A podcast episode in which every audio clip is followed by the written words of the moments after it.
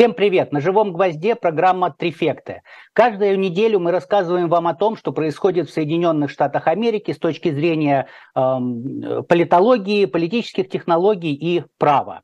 А, состав у нас сегодня стандартный трифекский. А, политолог, автор телеграм-канала One Big Union Ян Веселов. Ян, здравствуйте. Всем привет. Политтехнолог, руководитель компании Дубравский консалтинг и автор телеграм-канала Campaign Insider Павел Дубравский. Павел, здравствуйте. Добрый вечер, приветствую. А, и я э, юрист и автор телеграм-канала а, э, US Legal News Игорь Слабых. О чем будем сегодня говорить? А, в рубрике «Блиц», которая, мне кажется, понравилось нашим зрителям. Мы сегодня поговорим про новые обвинения сенатору Менендесу и представителю Сантосу.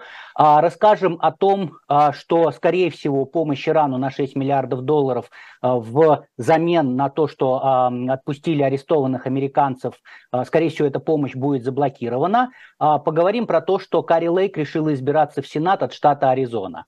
Что касается основных тем, то расскажем про про и антиизраильские протесты в США, а, безусловно, много времени потратим на то, что в Палате представителей продолжаются попытки избрать, а, избрать спикера. А, расскажем о том, что было за прошедшую неделю, что есть, что будет. Попробуем угадать.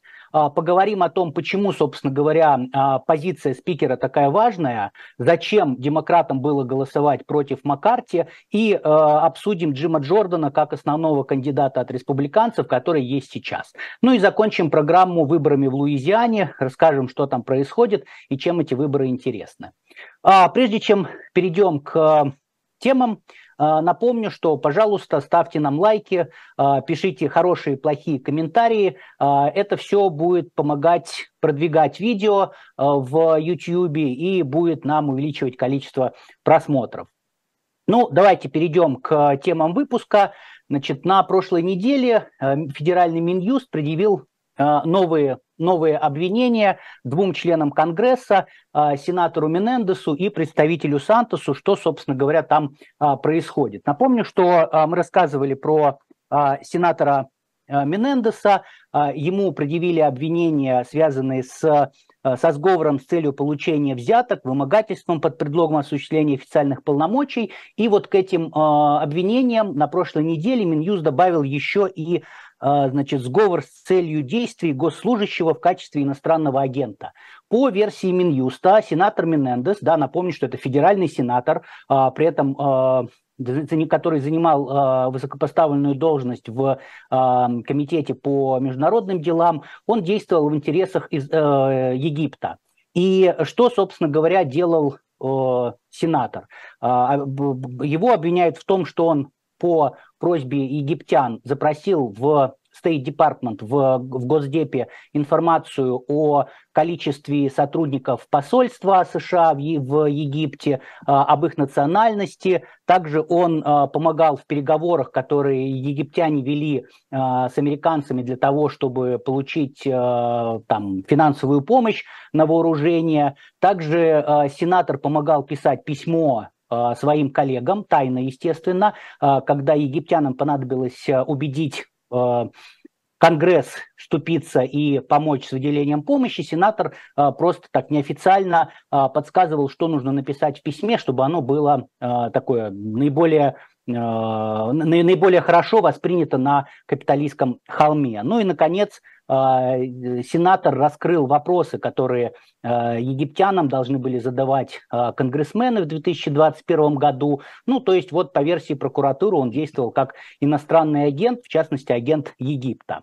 Значит, что касается представителя Сантоса, то, напомню, у него было 13 обвинений, стало 23. По сути дела, просто увеличилось количество эпизодов. Почему это случилось? Потому что, значит, казначей компании Сантоса, она пошла на сделку с э, правосудием, с обвинением и э, дала признательные показания, в том числе против самого представителя. Значит, э, и теперь вот увеличилось количество эпизодов, но по существу они то же самое. Там мошенничество, значит, предоставление ложных сведений в Палату представителей и в Центральную избирательную комиссию, отмывание денег, то есть по существу обвинения остались такие же, просто увеличилось их количество. Вот, коллеги, давайте обсудим, а, как вот эти обвинения повлияют на конгрессменов, их там что-то в текущей ситуации изменится, не изменится, какие-то, может быть, их электоральные перспективы обсудим. Ян, давайте начнем с вами. Как вы себе это видите?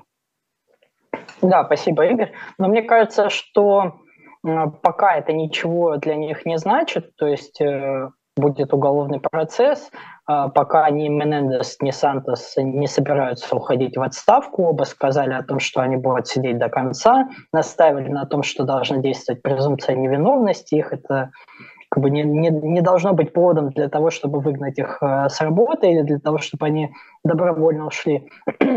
Но тут есть тоже такой интересный момент. Э, допустим, в случае Менендеса э, в течение там нескольких недель, по-моему, половина всех сенаторов-демократов, 26, по-моему, призвали к его отставке. Среди республиканцев, по-моему, насколько я понимаю, не призвал никто. А, с Сантосом а, ситуация немножко другая. Там призвали к отставке семеро республиканцев, в основном, которые представляли Нью-Йорк, э, как и Сантос. Вот. Но никто из них не голосовал за его изгнание, когда этот вопрос поставили на голосование. Все они голосовали против.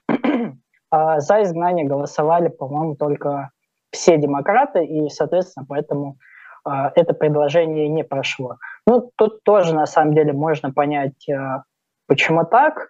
А, партия все равно, не, с одной стороны, немножко держится за своих в случае Сантоса, к тому же, учитывая всю вот эту ситуацию, особенно сейчас с избранием спикера, потерять еще одного республиканца тоже партии как бы и фракции это вообще ни к чему сейчас. В случае с Менендесом, наоборот, демократам поскольку все-таки сенаторов меньше, и один сенатор ну, как бы более авторитетен, чем а, один член Палаты представителей, демократам многим хотелось как бы поскорее избавиться от Менендеса, потому что в 2024 году он должен э, переизбираться. А республиканцам, в принципе, ни к чему было призывать к его отставке, потому что для них, в принципе, это было удобно, мне кажется, э, с такой э, политической точки зрения. Они всегда могли говорить, вот видите, демократы, вот Менендес – сидит в Сенате человек, коррупционер, брал взятки, работает на Египет, и поэтому, в общем-то, ну, и теоретически это будет хороший шанс на выборах в 2024 году в Нью-Джерси. Республиканцы, я думаю, попытаются свой шанс, попытаются заполучить это место, хотя вряд ли, я думаю, что Менендес – если будет участвовать э, в выборах, вряд ли он выиграет праймерис, потому что демократы все-таки вряд ли дадут ему победить. Спасибо, Ян. Павел, как вы себе видите эту ситуацию с конгрессменами? Я, наверное, совсем кратко. Во-первых, вся эта история меня удивила тем, что у Египта есть своя лоббистская структура. Я вот до этого об этом вообще не знал, вот до изучения этого кейса. А второе, насколько я помню, что он заявлял Менендес, что он будет в любом случае переизбираться. Он не просто досидит до, до окончания своих полномочий, но и проведет следующую избирательную кампанию. И насколько я помню, уже против него была попытка, когда он еще был в Сенате своего штата, тоже провести такой импичмент, отстранение. Но тогда это дело развалилось, мы тоже это обсуждали. И третье, вот просто все-таки меня удивило, когда, знаете, вот моя там вторая тема еще Латинская Америка, мне нравится, когда Менендес объяснил тем, что он деньги, вот которые ему взяткой дали, хранил в золотых слитках, тем, что у нас на Кубе так делают. Вот. И меня, честно говоря, это очень ну, так прям повеселило. Единственное, что странное, что он все-таки не объяснил, почему найдены отпечатки пальцев трех бизнесменов, которых э, подозревают как раз в том, что они давали взятки. Вот на Кубе, не знаю, делают так или не делают все-таки. Спасибо, Павел. Да, я дополню еще, я как-то в своем канале приводил видео а Мэтт Гайдс, про которого мы говорили в прошлой программе. Он, выступая а, на одном из заседаний Палаты представителей, и сказал, что типа, да вы посмотрите, что в стране делается, а, Байден совсем загнал экономику в тупик, огромная, значит, э, огромная инфляция, она такая, что вот сенатор Менендес вынужден взятки брать золотом, а не, а не долларами. Вот, поэтому да, там золотом такая отдельная смешная история. Окей, ну давайте перейдем э, к следующей теме Блица. А, мы рассказывали о том, что между Ираном и США была достигнута договоренность. Э, Иран отпускает 5, э, 5 граждан США, и он их уже отпустил. Они вернулись на родину, которые были арестованы, соответственно, в Иране. А США взамен на это освобождает от заморозки 6 миллиардов долларов, которые будут потрачены на э, гуманитарную помощь Ирану. И вот э, неделю назад Хамас совершил нападение на Израиль. Появилась информация, что Иран был причастен к этому нападению там, в части планирования. И в итоге появились такие разговоры, что нужно срочно заморозить эти э, 6 миллиардов долларов для того, чтобы они не достались Ирану, э, потому что ну, иначе это будет э, выглядеть, как будто США спонсирует э, Иран, который в свою очередь спонсирует или помогает иным образом Хамасу. А что происходит э, в конечном итоге не совсем понятно, потому что СМИ, в СМИ э, фигурирует информация о том, что США и Катар в банках которого находятся эти замороженные 6 миллиардов, договорились неофициально, что деньги пока тратиться не будут. Но это как бы интерпретация СМИ. Блинкин, у которого спросили, это глава Госдепа, а, у которого спросили, что происходит, он сказал, что он не стал комментировать о том, что деньги заморожены, он сказал о том, что мы их можем заморозить, и при этом он опроверг данные о том, что якобы США уже спонсировали таким образом Иран, и деньги были выделены, он сказал, ни одного цента из этих 6 миллиардов со счетов не ушло, ушло, поэтому как бы сейчас вот ситуация такая находится, ну, в некотором роде в статусе КВО. А спикер Совета по национальной безопасности Джон Кирби отказался комментировать информацию про эти 6 миллиардов. Ну и группа конгрессменов, причем из обеих партий, а, под э, предводительством, под координацией а, сенатора от э, Монтана Тестера, они, они написали письмо а, Блинкину в State Department, в Госдепартамент, что давайте замораживать, потому что мы не должны эти деньги давать Ирану. Ну вот, э, коллеги, как думаете, как будет развиваться эта ситуация и кто из каких сторон, ну я имею в виду демократы, республиканцы, могут это использовать для там, своих каких-то интересов или для нанесения вреда э, своим э, противникам? Павел, давайте с вас начнем, как вы себе это видите? Да, Игорь, спасибо. Мне кажется, что республиканцы уже используют как такое оружие против демократической партии и везде утверждают о том, что эти деньги точно надо заблокировать и ни в коем случае никак не передавать, они должны быть заморожены. Более того, по-моему, в прошлый раз как раз обсуждали вот эту историю о том, что республиканцы, ну, правда, не все республиканцы, отдельно, Джей Ди Уэнс как раз утверждал у себя в Твиттере о том, что вот эти 6, миллион, 6 там, миллионов уже передали, и что на эти деньги там Хамас кого-то бомбит, якобы там Иран ну, передал эти деньги Хамасу и прочее. И в этом плане, конечно же, ну, очевидно, что ставки очень высокие, и что две стороны ненавидят друг друга. Я про демократов и про республиканцев, а не про другие стороны. И в этом плане, конечно же, будут использовать друг против друга. При этом тут какой важный аспект, что инструментов каких-то вот такого общественного аудита не существует. То есть мы не узнаем с вами, переданы эти деньги или нет, кроме как СМИ и, возможно, формальных там источников э, в Белом доме, которые выложат это в формате там репорта спустя там полгода или год, или там спустя несколько лет. И в этом плане, конечно же, такое огромное поле для вот всяких э, теорий заговора о том, зачем это было там США и кому это выгодно. Вот с точки зрения вот такого, знаете, а, среднего уровня Твиттера, вот республиканского, там сейчас такой дискурс. И в этом плане, мне кажется, что республиканцы и дальше будут давить на том, что это была ошибка Байдена, что Байден в целом в международных отношениях, наверное, один из самых слабых президентов там за последние несколько сроков, которые были среди других американских президентов. Да, Павел, спасибо. Скажу, что, ну, как бы те люди, которые вернулись из Ирана в США, они, наверное, ситуации радуются и, наоборот, Байдену, э, Байдену готовы хвалить на каждом углу. Яна, как вы себе видите эту ситуацию? Ну, здесь ситуация немного двойственная, потому что, с одной стороны, США э, официально говорили, что у них пока нет никаких доказательств, что Иран имеет какое-то отношение к планированию операции Хамаса против Израиля. А с другой стороны, понятно, что есть сильное такое общественное давление на администрацию Байдена. С одной стороны, наверняка со стороны правительства Израиля, чтобы эти деньги как бы не дошли до Ирана. Потому что даже если они будут потрачены на гуманитарные нужды, все равно это значит, что какие-то деньги высвободятся для других нужд. Ну и со стороны республиканской партии, конечно, как вы, Игорь, говорили, а, вот недавно Линдси Грэм, сенатор республиканец, Э, по-моему, внес на рассмотрение резолюцию о том, чтобы дать президенту Байдену разрешение на использование военной силы против Ирана. Но это, мне кажется, вряд ли она пройдет. Это такое, знаете, сезонное обострение у республиканцев каждые не, несколько лет вот такое просыпается очень сильное желание разбомбить Иран, начать какую-то победоносную войну. Вот сейчас как бы повод отличный опять к этому вернуться, но я не думаю, что вот эта резолюция пройдет и действительно Байден получит полномочия использовать э, вооруженные силы против Ирана. Вот. А с самой программой, да, пока не очень понятно, что как бы, вроде как ее и не заморозили, но вроде как и денег Иран пока не получает, поэтому пока очень непонятно. Да, Спасибо, Ян. Да, ну, мы будем наблюдать, смотреть за этим, расскажем в следующих программах.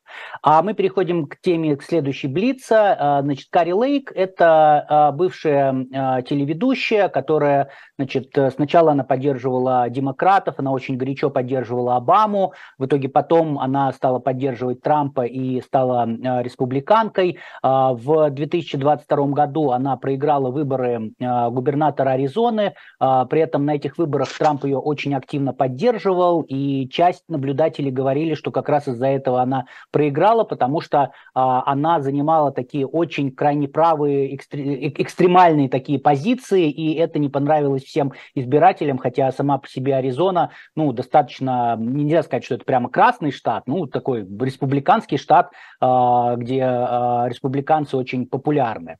Вот. А, значит, э, получается, что она проиграла в 2022 году губернаторские выборы, и э, вот э, с, с, со времен этих последних выборов она судится и пытается доказать то, что выборы у нее были украдены. На самом деле ее а, кампания, это было повторение президентских выборов 2020 года, потому что она говорила, говорит и будет говорить о том, что она проиграла только исключительно потому, что против нее плелись заговоры. А, значит, небезызвестный округ Марикопа избирательные власти сделали все, чтобы выиграла, значит, демократка, и, а, значит, поэтому, поэтому выборы были украдены. Но, судя по тому, что Кари Лейк решила выдвигаться на должность сенатора, а, все-таки она понимает, что ничего она не выиграет, хотя и продолжает э, судиться. Ну и э, тут нужно оговориться важную вещь какую, что сейчас место, за которое будет Кари Лейк бороться, занимает э, Кинстон Синема, она была демократкой, но некоторое время назад она стала независимой,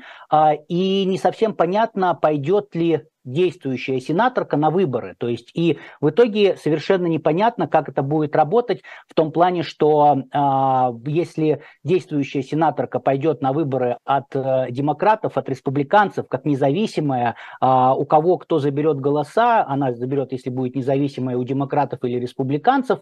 Ну, то есть это э, так подогревает ситуацию, и про Кари Лейк еще скажу, что некоторые прочили ее на должность вице-президента к э, Трампу, но судя по тому, что она объявила о том, что идет э, на выборы сенатора, ну, наверное, как бы вряд ли она пойдет вице-президентом к Трампу, ну, хотя посмотрим. Коллеги, как вы себе видите ситуацию? Ян, давайте начнем с вас.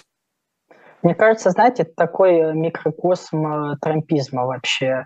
А, проиграть выборы, жаловаться на то, что выборы украли, и потом продолжать опять биться вот головой об стену, а, выдвигая таких достаточно поляризующих и отчасти даже непопулярных кандидатов, ну вот чтобы доказать своей базе, что а, взращивая вот этот постоянный ресентимент и недоверие к избирательной и политической системе. Мне кажется, что Керри Лейк опять ждет поражения на выборах. Уж не знаю, будет ли она опять говорить, что их у нее украли, но гонка действительно будет довольно интересная, вот учитывая фактор э, Кирстен Синема, потому что э, ну, мне кажется, что на демократический праймерис она не пойдет. У нее очень большой антирейтинг среди демократов. Э, среди республиканцев у нее рейтинг, наоборот, относительно неплохой. Ну, в том числе потому, что она больше критиковала демократов, весь вот этот скандал с ее выходом там, и так далее. И может получиться такая интересная история, что будет три кандидата. Будет, скорее всего, от демократов э, конгрессмен Рубен Гальего, такой достаточно левый сторонник Берни Сандерса. Будет вот такая центристка Э, позиция в виде Кирстен Синема и такая крайне правая получается в лице Лейк. И, в общем, непонятно, кто тогда победит, потому что в мажоритарной системе как бы с тремя кандидатами достаточно сложно. Да, спасибо, Ян, будем наблюдать. Павел, как вы себе эту ситуацию видите? Ну, я не совсем согласен с тем, что Кэрри Лейк это такой кандидат, который прям вот разбивает электорат на два фронта. Она проиграла с разницей 18 тысяч голосов всего. Она набрала там 49,6 или там 49,65 процентов. То есть это очень хорошие результаты на прошлых выборах. Она не 30, не 20 процентов набрала. То есть ей совсем немного не хватило. По поводу вот э, ее как бы адженды с тем, что да, там выборы были украдены, вот это все и про 20 и 22 годы, а, это, скорее всего, у нее останется. Единственное, что на сайте сейчас на данный момент у нее предвыборном этого нету. То есть я вот изучил ее программу, изучил ее предвыборный ролик, мне кажется, она стала менее радикальной в какой-то степени. Почему? Она сохранила трампизм, и она, ну, одна, наверное, из таких ярких представителей трампизма, и сам Дональд Трамп уже ее поддержал, наверное, прям самый такой вот ранний эндорсмент, то, что называется, вот поддержку оказал ей с самого начала ее выдвижения. И, но она при этом все равно меняет свои позиции, например, по абортам. То есть она выступает против федерального бана абортов и считает, что штат должен сам определять. Я посмотрел, у них сейчас, по-моему, запрет после 15 недель. Вот, поэтому получается, что она в каких-то позициях стала мягче и, видимо, ну, понимает опыт предыдущих выборов. Скорее всего, она не сможет просто отказаться от повестки того, что вот как она считает, выборы были украдены, что, очевидно, не так.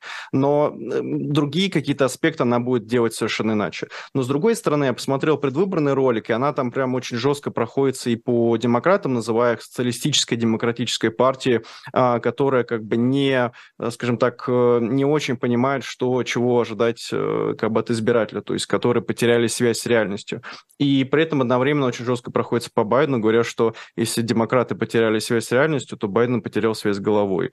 Вот, то есть насколько такая политическая риторика вообще, ну, уместна, это как бы судить ну, нашим зрителям, но в любом случае она вот сейчас сейчас выстраивает всю свою кампанию как такой воин, который сейчас через свой штат а, вернет Америку обратно в руки такому рядовому американцу. И в целом выстраивает повестку именно по вот этой теме. Мне кажется, что интересно будет посмотреть, как она себя покажет. С одной стороны, видно, что она какие-то акценты меняет, но с другой стороны, трампизм у нее останется. Вот ключевой вопрос, а, насколько негативен будет трампизм или насколько, наоборот, позитивен. То есть как, какие у нее шансы. Мне кажется, ну, такая одна из самых интересных гонок может быть.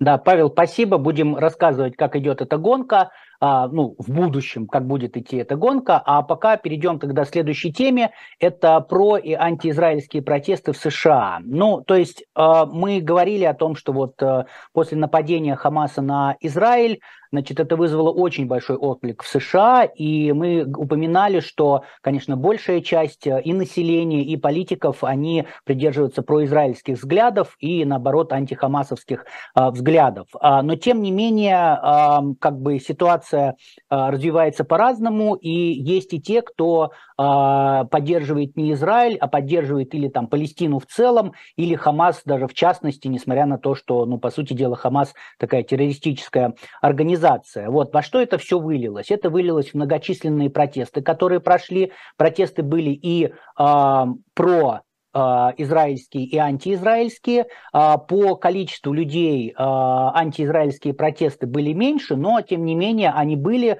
они прошли практически во всех крупных городах. Особенно интересно рассматривать то, что происходит в университетах. То есть, например, а, есть такая а, организация студенческая, которая называется Students for Justice in Palestine, а, то есть студенты за правосудие в Палестине. Так вот, э, эта организация, она имеет свои отделения, и они провели антиизраильские манифестации в 200 с лишним вузов по территории всем, всех Соединенных Штатов Америки. Но есть несколько вузов известных, в которых ситуация интересно описать, э, что, что у них происходило. Так, например, часть студентов Гарварда, они написали открытое письмо, где, по сути дела, сказали, что э, вся ответственность за, э, за насилие, ее нужно возложить на Израиль, и, в общем, во всем виноват Израиль. При этом э, разгорелся скандал. После этого открытого письма президент университета сказал о том, что типа нет-нет-нет, это не позиция Гарварда, это позиция каких-то конкретных, конкретных студенческих организаций. И Гарвард, ну, он не имеет к этому отношения. Мы осуждаем нападение э, Хамаса на э, Израиль. Но тем не менее этого оказалось мало. Там уже сам президент попал под огонь критики. Э, в частности, например, э, израильский миллиардер Айдан Офер и его супруга, они были членами а, исполнительного совета школы госуправления Гарварда, они демонстративно покинули свои посты, сказав о том, что а, Гарвард, Гарвард э, неправильно и плохо отреагировал на антисемитские заявления, и они ничего не хотят иметь общего с таким университетом. А при этом, значит, параллельно кто-то запустил вокруг Гарварда, ездила машина с билбордами электронными, на которых высвечивались данные тех людей, которые подписали а, вот эти вот а, открытые письма. И, значит, когда скандал уже начал разгораться дальше, выяснилось, что часть из этих людей подписали письма не читая, ну или, во всяком случае, они заявили о том, что они подписали эти письма не читая. Но что интересно, а, организация, еврейская организация студентов а, в Гарварде, они осудили вот эту вот а, значит, билборды и сказали, что это неправильно, что вот это было сделано. Вот. Но тем не менее, как бы дальше еще скандал зреет, и в том числе говорят о том, что э, скандал может отразиться на перспективах трудоустройства тех студентов Гарварда, которые поддержали э, там, Палестину, Хамас, ну, в общем, выступили с антиизраильскими заявлениями. И конкретно такой, э, такая ситуация произошла в университете э, Нью-Йорка, в школе права. Там э, студент Карина а, Вокман, она значит, является президентом студенческой, студенческой ассоциации юристов. Она выпустила э, значит, рассылку электронную, где, опять же, от имени ассоциации э, сказала о том, что вся ответственность должна лечь на Израиль. А после этого одна из юридических компаний Нью-Йорка, где э, студентка должна была проходить, ну, это не то, что практику, она должна была летом работать следующим. Эта компания расторгла отношения со студенткой, сказав, что э, ценности студентки не соответствуют ценностям компании. То есть это вот прям реальный случай, когда э, это повлияло на э, трудовые отношения. В Ельском университете также случился скандал. Одна из профессоров, Зарина Гривал, она назвала Израиль, процитирую, геноцидным смертельным государством поселенцев и поддержала действия э, против Израиля. В итоге один из студентов, еврей по национальности, он сделал петицию о том, чтобы уволить профессора за ложь и э, призывы к насилию.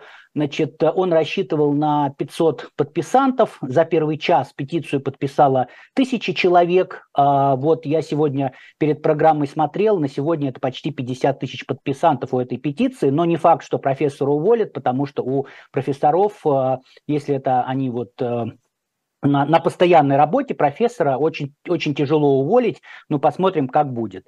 Вот. А прошла информация о том, что БЛМ тоже поддержали, а, выступили с антиизраильскими а, лозунгами. Тут я не могу с этим согласиться. Действительно, есть отдельные, так сказать, отделения, извините за тавтологию, БЛМ, например, там в Чикаго, в Лос-Анджелесе, в а, округе Колумбия, которые, которые выступили с антиизраильскими заявлениями и поддержали Палестину. Но, тем не менее, нельзя сказать, что это какая-то единая позиция всего БЛМ, значит, на территории всех Соединенных Штатов.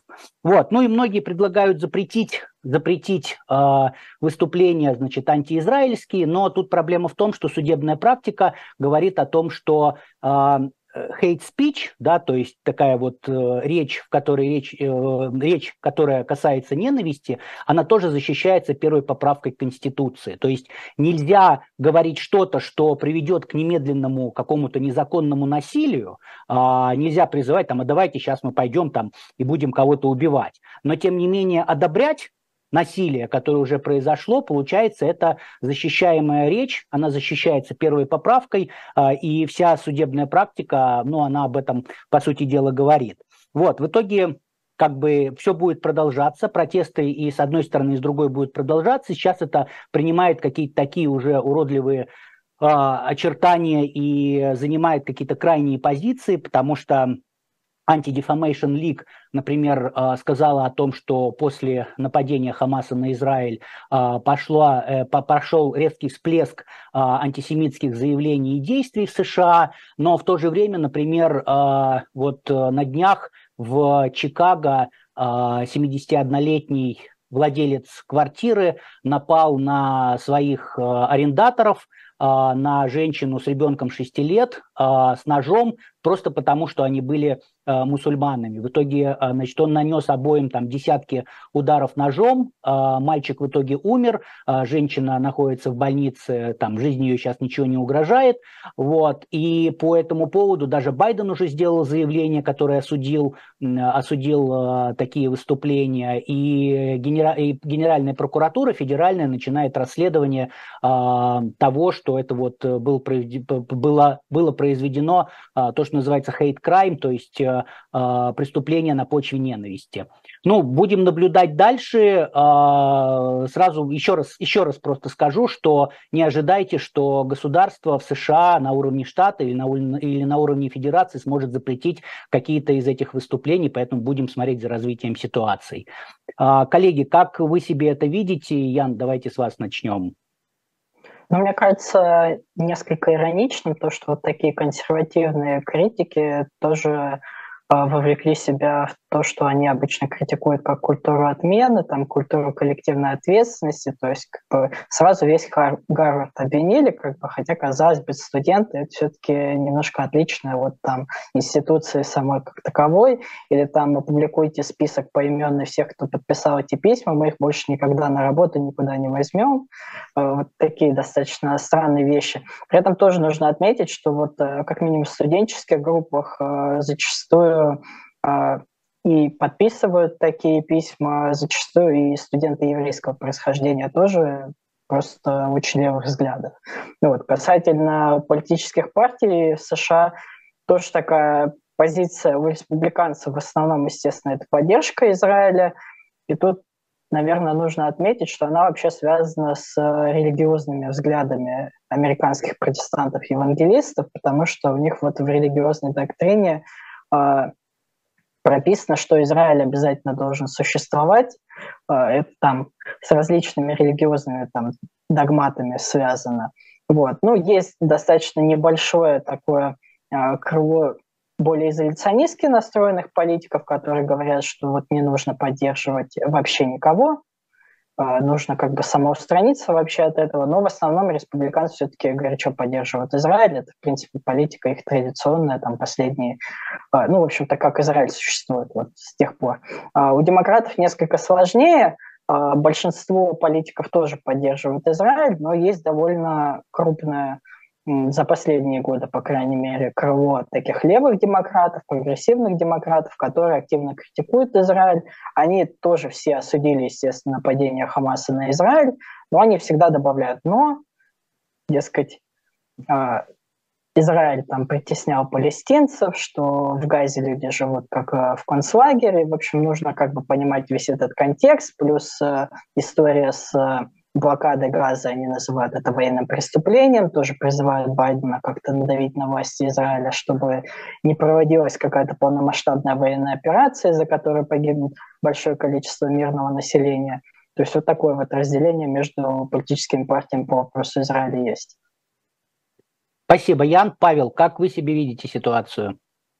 Я бы, честно говоря, не сказал, что религиозная основа как бы отвечает вот со стороны республиканцев, почему Израиль должен быть сохранен. Я согласен с Яном в том, что вот из того, что я видел очень много и у Пенса, и у всех республиканцев такого консервативного толка, отсылок к Библии, они прям цитируют ее и постоянно как раз ссылаются на священные тексты, говоря о том, что вот Израиль должен стоять, должен остаться на своем месте. Но глобально даже вот сегодня смотрел, как Джим Джордан объясняет, почему ну, вообще США должны помогать Израилю. Одна ключевая причина – это буквально военный союзник в этом регионе Израиль и США. Это союзники, буквально военные союзники. И поэтому их задача работать вместе. Как раз Джордан предложил сегодня, что нужно что увеличить? А, количество амуниции, то есть оружие, которое будут поставлять, там, патронов всего. А, второе, что, возможно, около двух или трех тысяч солдат э, готовы выступить либо медиками, либо инструкторами.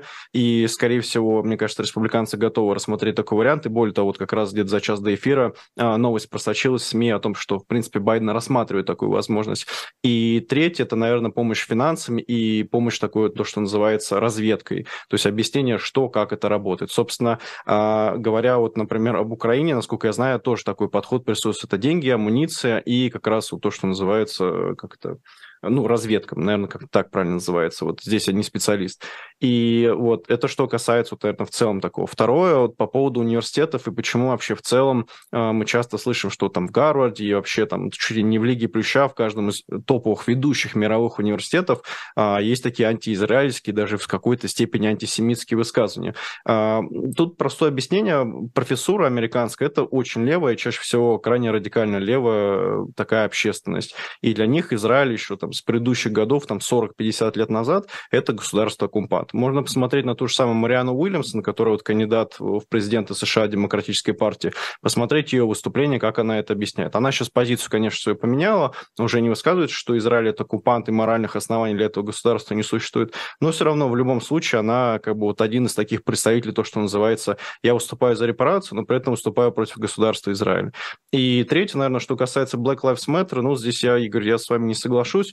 Мне кажется, если вот мы говорим тут как бы даже в прошлом выпуске, там, республиканцы говорят и ссылаемся на одного Джей Ди Венса, что-то он в Твиттере написал, но при этом обобщаем про республиканцев. Даже несмотря на то, что партия отличается от движения Black Lives Matter, насколько я понимаю, у них все равно юридическая регистрация даже разных ячеек есть. И позиция одной ячейки без общей позиции, которая это осуждала бы, означает, что эта позиция как бы, ну, как минимум к ней толерантна. Я специально посмотрел в Твиттере, остался ли этот пост, его зачистили, его удалили. Но опровержений никаких в этом плане нет.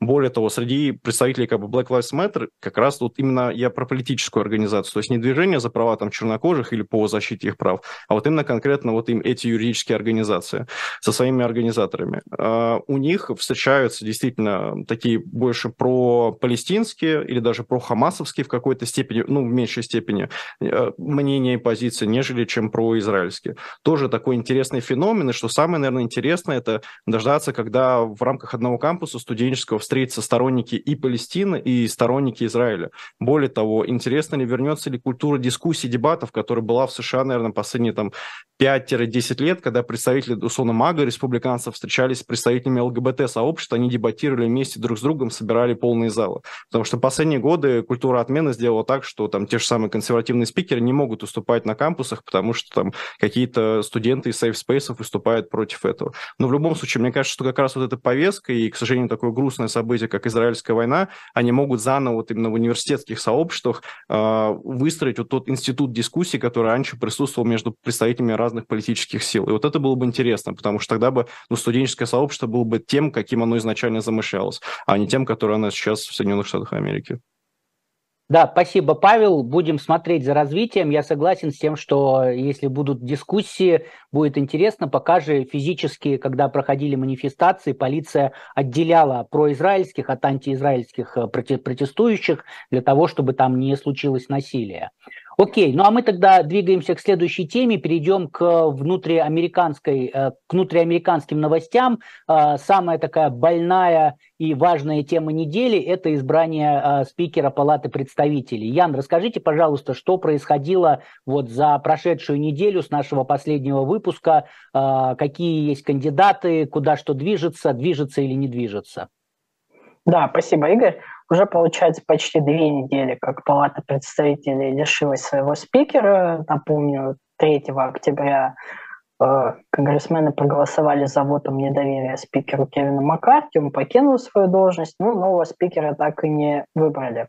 11 октября республиканцы, они собрались на свое закрытое заседание, там у них все достаточно строго, они сдают телефоны, чтобы никаких утечек не было, э, это не публичное мероприятие, и там они голосовали за своего кандидата. Голосуют они тайно, то есть не поднимают руки, а вот отдельно пишут, за кого они хотят голосовать, чтобы э, никто об этом не знал, чтобы не было никаких попыток надавить. Вот. И 11 октября они выбрали Стива Скализа из Луизианы своим кандидатом. Он вообще занимает вторую по старшинству позицию во фракции, и он получил 113 голосов однопартийцев, еще 99 голосов получил э, консервативный оппонент э, Джим Джордан, э, который является вице-председателем Freedom Caucus, такая мини-фракция внутри партии самых консервативных э, республиканцев, еще возглавляет юридический комитет, отвечает за импичмент Байдена. Вот. Стив Скалис получил свои 15 минут славы в качестве кандидата спикера, но внезапно оказалось, что у него нет 217 голосов, чтобы стать спикером. Его не поддержали как некоторые сторонники Джордана, так и союзники бывшего спикера Маккарти, у которого был затяжной конфликт со Скализом, и вот отчаявшись, он 13 декабря сказал, что не буду избираться, снимаю свою кандидатуру. Поэтому республиканцам пришлось еще раз голосовать. На следующий день, 14 числа, они собрались выбрать своего кандидата в спикеры. Опять было двое кандидатов, э, Джим Джордан вновь, и был еще такой более мейнстримный республиканец Остин Скотт, который является союзником э, спикера Кевина Маккарти. Опять прошло тайное голосование, победил Джордан на этот раз, набрал 124 голоса, а Скотт набрал 81 голос. Ну, забавный момент, э, республиканцы провели еще одно голосование с таким вопросом, а готовы ли вы поддержать э, Джордана на пост спикера? И тут оказалось, что 152 конгрессмена республиканца за, но более четверти фракции, 55 человек, сказали, что они против. Это означает, что у Джордана, как и у Скализа до него, нет голосов, чтобы стать спикером. Сейчас группа из около 20 республиканцев сказала, что на голосовании в Палате представителей, когда будут полным составом голосовать поименно, они выставят своего кандидата, чтобы утопить э, Джордана. И ну, вот такой хаос. На фоне этого некоторые умеренные республиканцы и демократы сейчас ведут переговоры о том, чтобы расширить полномочия исполняющего обязанности спикера Патрика МcГенри – он сейчас может только, по сути, управлять заседанием в плане объявить голосование за нового спикера. Вот. Они хотят принять какие-то новые правила, чтобы могли принимать какие-то новые законопроекты, потому что за месяц, за месяц нужно принять, во-первых, краткосрочный бюджет, полноценным, я думаю, речи быть тут не может, а, чтобы избежать шатдауна. Ну и нерешенный вопрос остается военной поддержки Украины, а теперь и Израиля. Ну и вот такие есть предложения, дескать, давайте мы хотя бы на две недели дадим Магенри полномочия полноценного спикера, примем хотя бы вот эти законопроекты какие-то минимальные, там уже будем дальше спорить, кого избирать спикером, но пока непонятно, а, готовы ли республиканцы, готовы ли демократы и готов вообще сам Генри, потому что для него это тоже может плохо кончиться, там его будут консерваторы критиковать, ему могут праймерис э, оппонента выставить в его э, родной Северной Каролине. Поэтому пока Палата представителей остается без спикера, и пока перспектив того, что он будет избран, я не вижу. Спасибо, Ян. А, Павел, расскажите, как э, вы себе, как, как вы наблюдаете за всем происходящим, и а, также расскажите еще, пожалуйста, а почему вот, собственно, должность спикера, она такая важная, что мы вот уже а, не первую программу это а, обсуждаем, и до этого обсуждали, а, что в ней такого, что вот а, это становится такой новостью номер один на, во внутриамериканских делах. Да, Игорь, большое спасибо. А, тут, если говорить в целом о должности, у нее есть такие два набора вот полномочий. Первый набор – это сугубо как у чиновника, то есть административный, отвечает за там а, назначение в комитетах, за согласование должностей, за организацию вообще сессий, за организацию дебатов, за разграничение позиций. А вторая – это политическая должность. Она обычно олицетворяет большинство, то есть то сейчас это республиканская партия. И как раз здесь уже политические полномочия, политические функции. То есть задача спикера – организовать организовывать работу своей партии и делать так, чтобы легислатура работала и принимала новые законопроекты. При этом, если мы посмотрим на предыдущий опыт, наверное, одна из самых эффективных спикеров, это как раз Нэнси Пелоси, по-моему, по количеству законопроектов, которые были приняты, она, по-моему, рекордсмен абсолютный. А, и по тому, как она убеждала свою партию, потому что внутри ее партии тоже есть совершенно разные фракции, там, а, там не знаю, ну, тогда прям таких радикальных левых не было, ну, скажем, прогрессивисты, а, умеренные и даже консервативные демократы, которых тоже немного, их, по-моему, там не больше 10 человек. И вот она умела договариваться со всеми, делать так, чтобы законопроекты принимал, принимались. Это были ее политические функции. А, спикер республиканцев, он должен заниматься тем же самым. Но сейчас мы видим, что есть такая глобальная проблема внутри республиканской партии, и вот в целом, наверное, отвечаю на такой повисший в воздухе вопрос, а вот ну, кому эта ситуация на самом деле вот политически выгодна? Мне кажется, что демократы на этом фоне выглядят как действительно такие, знаете, как пионеры, организованные, структурированные, функциональные, которые могут организовать работу легислатуры. Республиканцы выглядят как люди, который стреляет себе в колено, а потом спрашивает, а почему ты мне еще в колено стреляешь? То есть я, ну, вот со стороны мне в этом плане кажется, что а, вот республиканцы вот этими даже внутренними своими выборами показывают, что, а, они не могут договориться, б, что у них уже началась челночная дипломатия. Здесь Джим Джордан, кстати, он оказался, может, не столько лучшим, сколько сильнейшим, потому что вот он, ну, что буквально проводит? Он проводит избирательную кампанию, мы видим по его твиттеру, как а, каждый день выходит новая фотография с каким-то конгрессменом, с которым он сидит в обнимку, говорит, ну, объясни, почему ты за меня проголосуешь? То есть мне в этом плане, честно говоря, напомнило, там, не знаю, какие-то, знаете, субкультурные ролики, где какой-нибудь накачанный мужчина приходит и разговаривает с каким-то маргинальным человеком, как бы зачем к мальчику пришел. Без обид, но вот выглядит, честно говоря, вот так. И Джим Джордан, надо сказать, что ну, рестлингом занимался, поэтому, может, у меня такие ассоциации. А, кстати, очень хороший рекорд, у него там больше 150 боев, и один, по-моему, всего проиграл. Но не суть. Он ведет уже избирательную кампанию и пытается стать тем человеком, который сейчас э, поведет республиканскую партию. Но у него почти 50 голосов, там, ну, чуть больше 25, там, 30 голосов не хватает ему. И в этом плане республиканская партия, она выглядит слабой, она, как мне кажется, должна терять сейчас в рейтингах, и более того, она показывает, что это не единая сфера интересов, это слишком большие, настолько разрозненные фракции, как, не знаю, вот есть разница между республиканцами и либертарианцами. Вот кажется, вроде и те, и те справа, на самом деле разница огромная, колоссальная.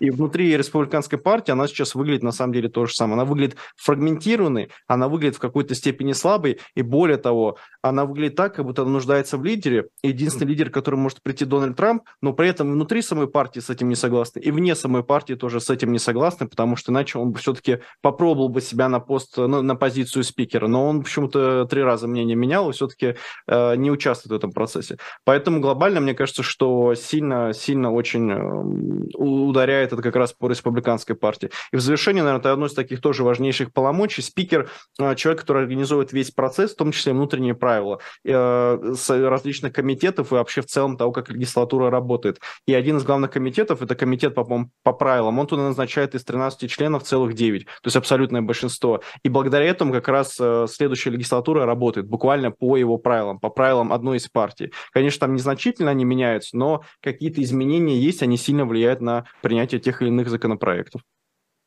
Да, Павел, спасибо. Коллеги, а давайте еще обсудим вопрос. А, собственно говоря, а, получается, что Маккарти сняли демократы, потому что а, против Маккарти голосовала вся демократическая партия, плюс 8, насколько я помню, членов республиканской. Да? Ну, то есть, э, по сути, демократы его сняли. Вот э, возникает вопрос, а для чего это демократам было нужно? То есть я, с одной стороны, вообще, вот не помню, в прошлой или позапрошлой программе, позапрошлой, ошибся в своих прогнозах, говоря о том, что ну, демократы не будут голосовать против Маккарти, им это не нужно. Оказалось, что им это нужно, возникает вопрос, зачем? Ну, как бы я вижу, что они вот в этой нестабильности видят, во-первых, возможность, то есть получить какие-то дополнительные э, себе плюсы. И вот Ян как раз упомянул, что э, уже даже начинаются разговоры о том, что а давайте, ну, среди республиканцев, что давайте мы с демократами договоримся, на какие там пойти уступки для того, чтобы они поддержали э, нашего, нашего кандидата. А, потому что если республиканский республиканский кандидат не наберет 217 а, голосов, то как бы из своей партии, то без а, э, демократов он не сможет стать спикером. Ну и вот, наверное, э, демократы увидели какую-то возможность э, получить какие-то уступки. Будут эти уступки или не будут, мы увидим в ближайшем будущем, да, потому что кто-то говорит о том, что а вот как Джим Джордан э, станет э, спикером, и, всем, и все демократы тогда, ну, грубо говоря, повесятся от горя, потому что Джим Джордан это такой э, противник, противник демократов по, по, по всей своей жизни. Вот, как вы себе видите это, зачем демократам было нужно смещать Маккарти? Ян, что вы скажете? Ну, смотрите, во-первых, такой чисто процедурный момент. Э, всегда, когда избирают спикера, палаты представителей, партия, которая находится в меньшинстве, то есть в оппозиции, она всегда голосует против. Точнее, она не голосует против, они выставляют своего лидера в качестве спикера и голосуют за него. То есть в данном случае, по сути, демократы сделали то же самое. Они проголосовали против э, Маккарти как лидера большинства, и когда будут вот следующие выборы спикера, они опять выставят Хакима Джеффриса своего лидера. Это во-первых. А, во-вторых, э, Ну, тут, мне кажется, немножко такое ложное ощущение, что вот у демократов были какие-то хорошие отношения с э, Маккарти, что вот очень удобно все и хорошо шло, что он был надежный какой-то партнер для них. Э, но это не так, потому что Маккарти тоже часто давал обещания какие-то демократам, которые он потом не сдерживал в том числе по финансированию правительства, когда летом договорились на одни условия по финансированию, а осенью, когда нужно было бюджет предлагать, он уже говорит, а давайте мы как бы сокращать будем. Демократ говорит, ну мы уже вроде как летом договорились. Он такой, ну, у меня партия требует сокращения, значит, будет сокращение. И здесь как бы третий момент, то, что для демократов Маккарти был очень э, слабым спикером в плане того, что он находился вот в заложниках у консервативного крыла и был вынужден всегда идти на поводу. И в любом случае снятие Маккарти для демократов это был просто вопрос времени что это случится рано или поздно. Сейчас, да, сейчас возможность выторговать какие-то условия, потому что демократам не обязательно голосовать именно за кандидатов спикеров от республиканцев, они могут просто воздержаться от голосования, и за счет того, что они воздержатся, просто кворум для избрания спикеров будет ниже.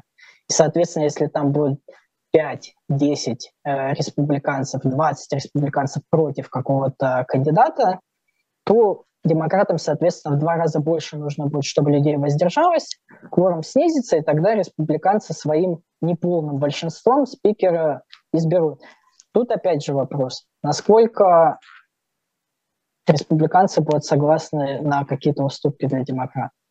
То есть пока вот такой компромиссный проект, то есть давайте мы одобрим военную помощь Украине, одобрим военную помощь Израилю, примем хотя бы краткосрочный бюджет, там уже будем спорить, как бы собачиться дальше. Просто хотя бы давайте какую-то базовую работу законодательного органа выполнять вот на таких условиях. Но пока как бы непонятно, насколько и, и республиканцы, и демократы именно в плане лидера э, готовы на такое предложение. Спасибо, Ян. Павел, а вы как политтехнолог, как, э, политтехнолог, как видите, э, зачем демократы сняли Кевина Маккарти? Мне кажется, здесь две причины. Формально это действительно для торгов, для того, чтобы выторговать себе как минимум до следующих выборов либо преференции, либо бюджет, либо статьи расходов, например, по той же самой социальной сфере, потому что для демократов это важная повестка, это та база, на которой они сейчас избираются. Вот. Либо, возможно, вообще там по теме абортов в своем будущем. Ну, вот так, это как бы просто прикинуть. А второе, мне кажется, что чисто похихикать и посмотреть, что будут делать республиканцы. Спасибо, Павел. А, так, коллеги, у нас остается где-то 4 минуты. А, в принципе, Павел сказал немножко про Джима Джордана. Я не знаю, как вы думаете, будем мы возвращаться к теме Джима Джордана или перейдем сразу к э, Луизиане? Давайте сразу к Луизиане перейдем, если вы не возражаете. Да, Ян, тогда, пожалуйста, вам слово. Расскажите про выборы в Луизиане, что там такого интересного а, и что, собственно говоря, происходит, как выборы закончились или даже будут продолжаться. Да, спасибо, Игорь. Позавчера в Луизиане прошел такой единый день голосования. На нем выбирали членов местного законодательного собрания и различных членов исполнительной власти. Но, пожалуй, больше всего внимания приковано было к выборам губернатора. Э, в отличие от многих других штатов, в Луизиане не проводят партийные праймерис. А вместо них проводят то, что называется jungle primaries или там джунглевые э, когда кандидаты от всех партий, они участвуют в выборах сразу все вместе, и если ни один из них не набирает 50% голосов, то двое наиболее успешных, они уходят на второй тур. Э, так проводятся, в принципе, все выборы в штате. И, как правило, губернаторские выборы, они тоже проходят в два тура. Но в этот раз, к удивлению многих, э, обошлось без них, потому что кандидат от республиканцев и действующий генпрокурор штата Джефф Ландри, он одержал победу, набрал 51% голосов и, соответственно, автоматически выиграл. А его ближайший конкурент, э, демократ и глава департамента транспорта Шон Уилсон, он прям очень мало набрал, по-моему, в районе 26-25% голосов. И сейчас Ландри, ну не сейчас, по-моему, с января, а, Ландри сменит на посту губернатора демократа Джона Эдвардса, который руководил Луизианой последние 8 лет, два срока. И он, кстати, при этом был таким очень редким а, губернатором-демократом на глубоком юге США. Он был единственный, кто возглавлял такой южный штат. И учитывая, что республиканцы также сохранили большинство в обеих палатах законодательного собрания, то партия теперь получит полный контроль над э, штатом, над всей Луизианой, смогут полноценно проводить свои законопроекты, потому что губернатор-демократ больше не будет накладывать вето на какие-то из них. Хотя нужно сказать, что Эдвардс был довольно консервативным демократом. Он подписывал законопроект, допустим, об уголовной ответственности за аборты для клиник, которые проводят. То есть в этом плане он был не таким демократом, как там в Калифорнии или в Нью-Йорке. То есть региональная специфика, она все равно остается. Вот. Ну, Ландрей победил. В принципе, скорее всего, он победил бы и так, если бы голосование было бы в два тура, но все равно многих удивило, что вот он смог а, победить именно в первом туре, учитывая большое количество а, кандидатов, их там было около десятка. Да, Ян, спасибо. А, ну, напомню э, нашим зрителям, что почему, собственно говоря, Луизиана это такой, там свои правила, а, в том числе потому, что Луизиана это бывшая французская колония, и у них а, традиции такие континентальной Европы, они сохраняются, в том числе и в праве, например. А, но вот, а, тем не менее, в политических каких-то вещах тоже. Павел, что-то хотите про Луизиану сказать, э, добавить? У нас буквально тут 30 секунд остается. Совсем кратко, что как компания интересная, но общие какие-то нарративы, наверное, там республиканской демократической партии присутствовали, но чего такого выдающегося, яркого, как та, та же самая Карри Лейк в этом плане не было, поэтому, мне кажется, такая рядовая компания. Но очень необычно, что действительно в первом туре все закончилось и пользу республиканцев. Мне кажется, это говорит о том, что некоторые штаты не смотрят на федеральную повестку, им важно только то, что происходит у них, когда они говорят о губернаторе. Вот. Спасибо, Павел. А на этом мы завершаем нашу программу сегодня. Всем большое спасибо. Не забывайте про, про лайки и комментарии. С вами были Веселов, Дубравский и Слабых, Трифекты. До встречи, до следующей недели. Всем пока.